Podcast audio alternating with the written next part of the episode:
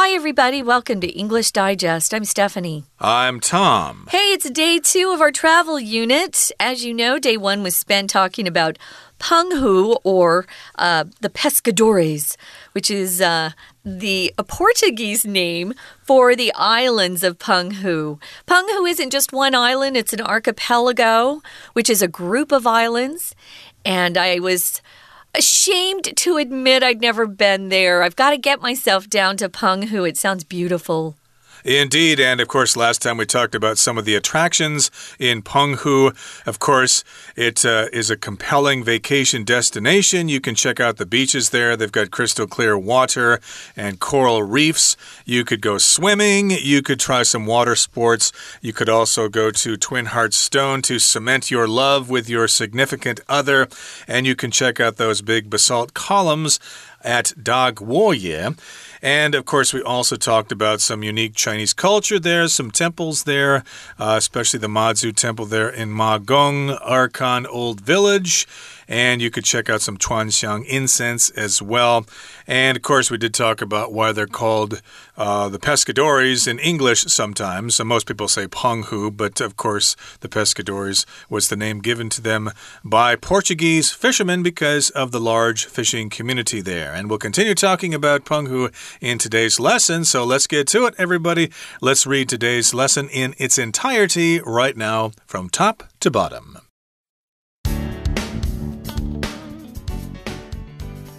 Seafood isn't the only culinary delight you can sample in Penghu. Two of the other local specialties are cactus ice cream and brown sugar cake. The bright red ice cream has a distinctive flavor, a little sweet, a little sour, and with a hint of herbs. Brown sugar cake is so tasty that it used to be reserved for the gods and was only presented as an offering in temples. Luckily, now everyone can enjoy this subtly sweet treat. Penghu boasts magnificent sights during the day, but at night, life tends to slow down. However, one event truly lights up the night sky the annual Penghu Fireworks Festival. Visitors pour into Magong, Penghu's only city, between April and June to watch as the sky is filled with colorful explosions. The fireworks are shot off the bridge near the Guan Guanyin Pavilion and sparkle in the air, their vivid hues reflected in the dark mirror of the sea. Although the festival brings smiles to the faces of visitors, it has a tragic origin. On May 25, 2002, China Airlines Flight 611 was flying over Penghu. Unfortunately, the plane malfunctioned and plunged into the Taiwan Strait, claiming all 225 lives on board.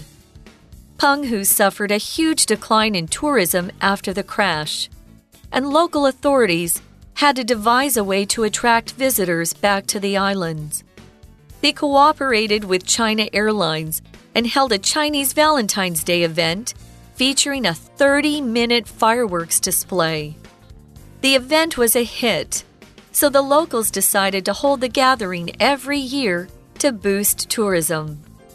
It's now one of Penghu's most renowned attractions, and one more reason to visit this enchanting corner of Taiwan. All right, let's get to it. Let's talk some more about the pleasures of the pescadores or pleasure in the pescadores. You want to take a trip to Penghu.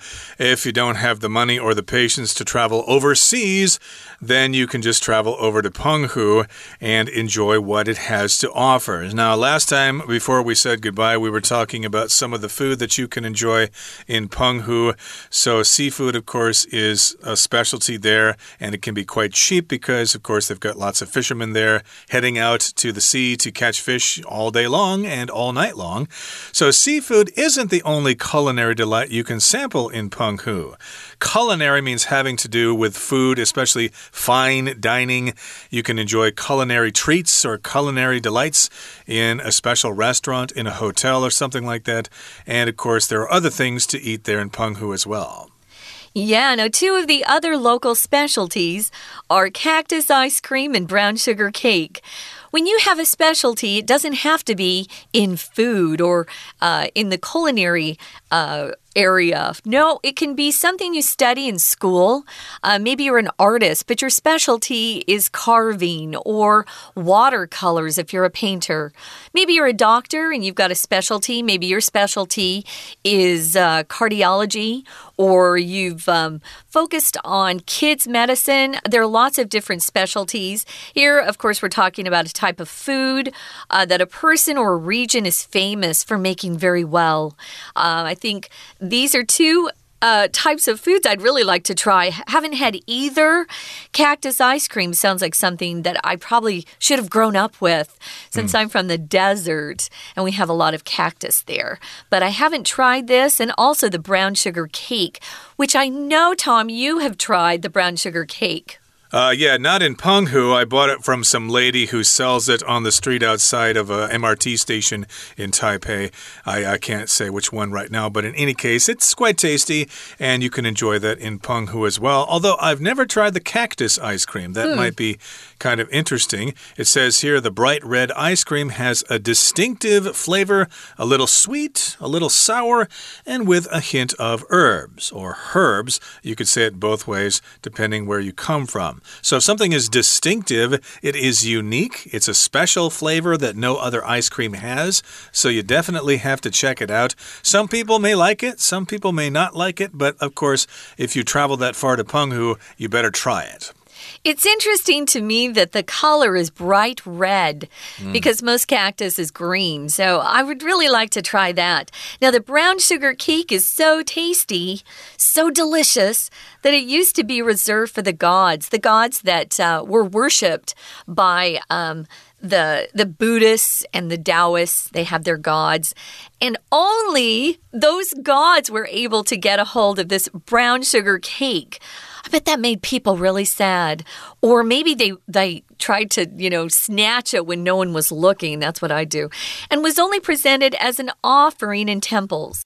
Now, an offering is a thing that you offer or that you are willing to give to someone as a gift or a contribution. We often use this word when we're talking about temples where uh, people go to offer prayers and to uh, light incense candles to get some sort of uh, prayer answered or plea answered from the gods. So it was an offering in temples long ago. But nowadays, as Tom said, you can buy brown sugar cake, uh, even here in Taipei City, if you know the right place to go. Right, but it's probably extra special if you buy it in Penghu during your trip. And yes, indeed, in the past it was used as an offering in temples for the gods, but luckily now everyone can enjoy this subtly sweet treat. It's just a little sweet, not overly sweet. And here in the next paragraph it says Penghu boasts magnificent sights during the day, but at night life tends to slow down. So boasting here just means it has these wonderful things, and this, it's got magnificent sights, which are things to see, great scenery, great sights, and they are magnificent, which means really great, fantastic, wonderful, etc. Uh, magnificent, by the way, is related to the word magnify, which means to make something bigger, like a magnifying glass. Uh, if you're old and you can't read something, then you take out a magnifying glass to make the words bigger. Right. So it comes from uh, the word that means great in Latin, magnify, as Tom said. But it's something really beautiful, really elaborate, maybe even extravagant. Um, and like Tom said, boast mean that you have this thing, but you're really proud of it. Uh, so they want to use this verb. Penghu boasts magnificent sights uh, during the day, but what happens at night? Well, things kind of slow down. You know, it's not a fast paced uh, metropolitan city. It's out there in uh, the the country, so tends to sl slow down. But says one event truly lights up the night sky. They mean this literally because they have an annual Penghu fireworks festival. And I don't know about you, but I love fireworks. I look forward to those, especially around the 4th of July is when America has most of our firework displays. So Penghu has a festival that happens every year. They're using this word annual to let you know it happens every year. Where does it happen? Well, visitors can pour into Magong, which is Penghu's only city. But you have to go at the right time. Uh, you have to go between April and June to watch as the sky is filled with colorful explosions. Of course, when fireworks go off, they explode in the sky. That what's, that's what makes them so beautiful. An explosion is a violent and sometimes can be destructive, uh, shattering or blowing apart of something. A bomb explodes. Or maybe someone has a really bad temper. You can say, Wow, my boss exploded this afternoon when he heard we hadn't finished the project on time. Uh, exactly. So to explode again is the verb. Explosion is the noun. So you can check out those explosions of fireworks. They're shot off the bridge near the Guanyin Pavilion, and they sparkle in the air with their vivid hues reflected in the dark mirror of the sea. So that would be a special sight to see. You don't see that during the fireworks displays at Taipei 101 on New Year's Eve because there's no water around there. So this would be quite a special uh, way to look at fireworks because you can see them in the air and you can see their reflection in the water of the sea. And of course, at night, the sea is all black, so it's going to be quite cool to check that out. And of course, we've got the word hue here, H U E, and the plural here, hues. You can see different shades of color in the water. It could refer to different colors, but it could also refer to different shades of those colors. Of course, there are many kinds of blues, many kinds of greens, many kinds of oranges, etc., etc. You'll see all those different hues reflected in the dark mirror of the sea. It's a beautiful sentence by the author, I must say. Um, it really paints a beautiful picture. So, again, hues are different shades of colors, or it could just be colors. But our author's saying they're vivid, so they're very striking. Uh, they're not boring colors uh, that don't catch your eye it looks or it sounds like it's something that you don't want to miss. So, this is one thing I would definitely want to see. So, in that case, I would have to schedule a trip between April and June to see the colorful fireworks display. Right now, we're going to take a quick break, listen to our Chinese teacher, and then we'll be back to continue. 大家好，我是派老师。今天讲解的是四月份 Unit Six Pleasure in the Pascodores Take a Trip to 澎湖第二天的课程内容。不知道有没有同学在读完昨天的文章介绍，看了杂志中的图片，就心动手痒的订了机票，准备前往澎湖一游呢？说不定我们会在澎湖相见哦。好。我们现在一起来看看学习重点，请同学看到第一段的第一句。首先，请看到 culinary delight 这个字。什么是 culinary delight 呢？所谓的 culinary 指的呢，就是和烹饪、厨艺、美食相关的这些字，我们都可以说 culinary。好，再来，请同学看到后面的 sample，在助动词 can 之后的这个动词 sample。那其实就是品尝的意思。再来，请同学看到第三个句子：The bright red ice cream has a distinctive flavor。这 distinctive 是形容词，表示独特的意思。接着，我们请同学看到第四个句子。第四个句子的 so tasty that it used to be reserved for the gods 这边。这是 so that 的句型，它是一个连接词。 这里所指的呢，就是黑糖糕这么的好吃，所以以前呢都是保留给神明吃的。好，再来，请同学看到第二段的第一个句子：澎湖 boasts magnificent sights during the day。好，请同学特别注意 boast。其实是当动词使用，那通常呢，就是中文查字典的时候，我们会说它是有夸耀的意思。不过其实它是很正面的单字，翻成中文的意思呢，其实就是说在澎湖有相当漂亮的景色，相当壮观的景色。好，再来，我们请同学看到第二个句子。However, one event truly lights up the night sky 这个句子。那到底是什么东西会真正照亮澎湖夜空呢？就是一年一度 annual 指的就是年度的，一年一度的海上花火节。再来，请同学看到第三个句子：Visitors pour into 马公，澎湖 's only city。pour into 呢，这边指的就是很多的观光客会涌入马公市。我们中文说涌入。那英文动词片语就可以用 pour into。We're going to take a quick break. Stay tuned. We'll be right back.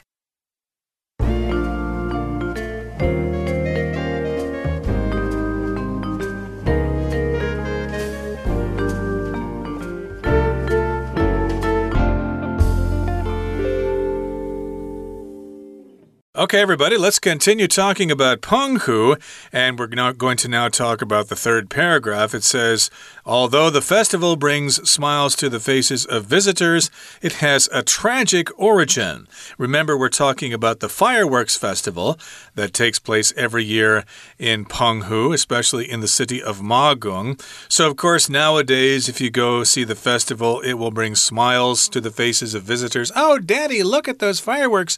They're so fantastic. I love them. But it does have a tragic origin. If something's tragic, it's bad, it means something bad happened to someone. Maybe they got hurt, maybe they got killed or something like that. And the noun form of that is tragedy. Oh, the uh, massacre was a tragedy. Or you could say it was a tragic massacre. Yeah, it often, as Tom says, means something uh, very sad happened.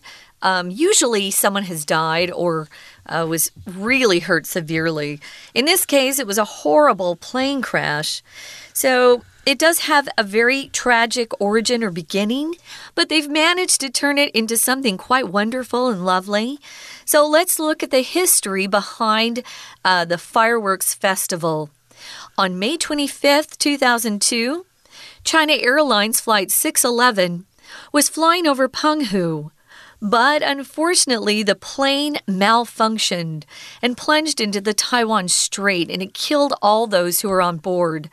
Now, if a plane malfunctions, mal is a prefix that we put at the beginning of words that means bad. So if you see mal, it's not a good thing. It's bad. So it was a bad functioning plane. And if you plunge, usually we use this verb to talk about something that's coming from a really high level, a big, a high, uh, level or height, you could say, and goes down very, very quickly. So we'll often talk about planes plunging. Ugh, you don't want to hear about that because usually people don't survive those plane crashes. Or uh, financially, we'll use this word plunge to talk about the stock market falling very quickly. And that's not good either. So the plane plunged into the Taiwan Strait and it killed or claimed all 225 lives on board. When you see this word claim being used in a sad or tragic news story, it usually means people have died. Right. Usually, claim means you assert that something is yours. You say, I claim this land. I'm saying that it is mine. I declare that it's mine.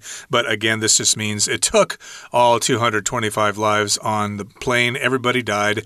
Penghu suffered a huge decline in tourism after the crash, and local authorities had to devise a way to attract visitors back to the islands. I suppose uh, the plane crash wasn't really related to Penghu. It just happened to happen right by there. But, of course, course, sometimes people are superstitious and they think, hmm, if a plane crashed near Penghu, if I go there, maybe something bad will happen to me too. So they decided not to go there. And the result was a huge decline in tourism. Here we've got the word decline. It can be both a verb and a noun, but here it's being used as a noun. It just talks about a large reduction in something, a decline in tourism. Of course, during the pandemic, there was a decline in world travel travel. Everybody stayed home. They didn't want to risk getting sick. So there was a decline in travel. And of course, after this disaster, there was a decline in tourism to Penghu. And that, of course, affected their economy. And a decline is used when we're seeing something that's usually a gradual or a continuous loss of something. Maybe your health is in decline. We'll use it that way too. Something is in decline. Or um, you can also, as Tom said, use it as a verb where you just say no, thank you. You can politely refuse an invitation or offer. Uh, Caroline declined uh, the cup of tea that was offered. So this um, was really hard on Penghu. Some people are very superstitious and they just didn't want to be around a place where so many people had lost their lives. So they suffered a huge decline in tourism. And local authorities, usually when you're talking about authorities, guys, you're talking about people who are employed by the government, city workers. Authorities usually have the right or power to give orders or make decisions, uh, especially in government. Um, they had to come up with a way to get tourists back to the islands. Here it says they had to devise a way to attract tourists. To devise a way to do something is usually um, used when we're talking about coming up with a clever plan, something that. Uh, uh, is meant to achieve uh, an end or a solution or a resolution to something.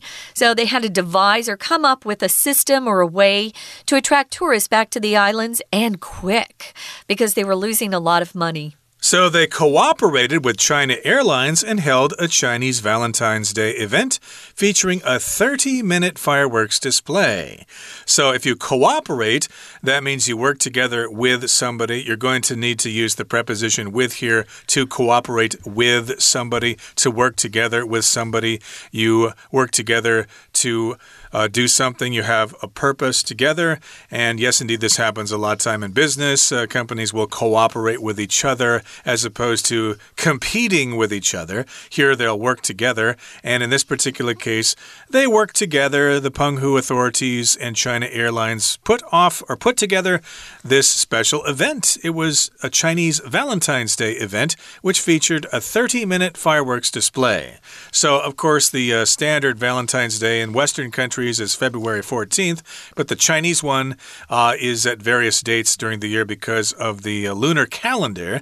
But uh, they had this Chinese Valentine's event, and it featured a 30 minute fireworks display. That's much longer than the lame six minutes of the last one at Taipei 101. Was it only six minutes? I really? think that's what they said. Yeah, something wow. like that, six minutes long. Which for that is uh, quite long. uh, but I, I, you know, I don't know if this uh, thirty-minute one had as many fireworks going off at the same time. Maybe they shot one off and then waited twenty seconds and then shot another yeah. one. Who knows? I don't like that either. If you're waiting between each firework, you know, that's mm. not very fun either. Um, I did see pictures of 101 this past year, and it looked like the building again was on fire. Mm. So they must have shot them all off very quickly. Um, I love fireworks, though. Now, the event was a hit, meaning it was very successful. A lot of people decided to go.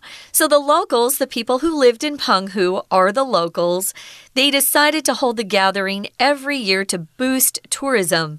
To boost something means to help something, encourage something, you want to increase something or improve something. And of course, we always use this with business. You want to boost sales, boost tourism, boost your customer base, boost uh, survey results. You want to make them better than they were before. So it's now one of Penghu's most renowned attractions. If something's renowned, it's famous famous. People talk about it. Um, I can see why this would be a really uh, popular attraction. Uh, so it's well known, talked about by people. It's famous. So there's just one more reason we're giving you to visit this enchanting corner of Taiwan. If something's enchanting, I always think of fairy tales when I see this word. To enchant just means to kind of cast a spell over someone. You kind of uh, charm them into something. So it is an enchanting corner of Taiwan that you don't want to miss, especially if you live right here in Taiwan, like the two of us. We need to get down there soon, Tom. We certainly do. Uh, I need to go there again. I'm overdue for a trip. It's been actually several decades yeah. since I've been to Penghu. And to Orchid Island as well. Gee, I'm just stuck in Taipei working all the time. Uh, you got to have fun once in a while, and Penghu is a good place to go have some fun and check out some of these sites there. And of course, when I was there, I didn't see a lot of these things. I did not see the basalt uh, columns there. I didn't see that heart shaped rock. Right. And of course, I didn't see the fireworks. So I think I'm overdue for another visit. Okay, guys, that's all the time we have for now. Let's listen one more time to our Chinese teacher, and then we'll be back to say goodbye. 好的，请同学看到第三段的第一个句子。Although the festival brings smiles to the faces of visitors，这里所指的呢，就是这个节庆活动。虽然呢，让很多观光客脸上呢都带着笑容， 观光客都很开心，但是其实之所以会有这样子的观光活动，有一个让人感到哀伤的开始。怎么说呢？就是在二零零二年的时候，五月二十五号，华航六一一班机在澎湖上空失事了，所以 unfortunately the plane malfunctioned。请同学注意到，这里指的 malfunction 就是它的机械产生故障了，and plunged into the Taiwan Strait。所以呢，坠入了台湾海峡，claiming all two hundred twenty-five lives on board。再接着，请同学看到 claiming all two hundred twenty-five lives on board 这个地方，这里呢其实是原本是 which claims all two hundred twenty-five lives on board， 但由于呢省略掉了代替前面这一整个句子，指的呢就是说飞机故障坠入台湾海峡这件事。那这个灾难呢带走了多少人命？动词我们用 claim，就是夺走了多少人命。那由于呢，我们去掉了 which 这个关代，所以后面的动词呢要回复成原形 claim 加上 ing，因此留下的是 claiming。再来，请同学呢特别注意到第四个句子，澎湖 suffered a huge decline in tourism，意思指的呢就是澎湖的观光，那就此呢就陷入了低潮。澎湖 suffered a huge decline in tourism。好，再来，请同学呢特别注意到第六个句子，The event was a hit。那这整个活动呢很受欢迎，so the locals decided to hold a gathering every year。那自此之后，那当地人呢，他们就每年都举办这样子的活动。为什么？To boost tourism，要促进观光。促进观光的讲法就是 boost tourism。以上呢就是我们针对第二天课程所做的中文讲解，谢谢大家。 That's it for today, everybody. Thanks for joining us. And uh, please go to Penghu and have some fun and write to us and tell us all about it. Yeah. We hope you have a great time. From all of us here at English Digest, I'm Tom. I'm Stephanie. Goodbye. Bye.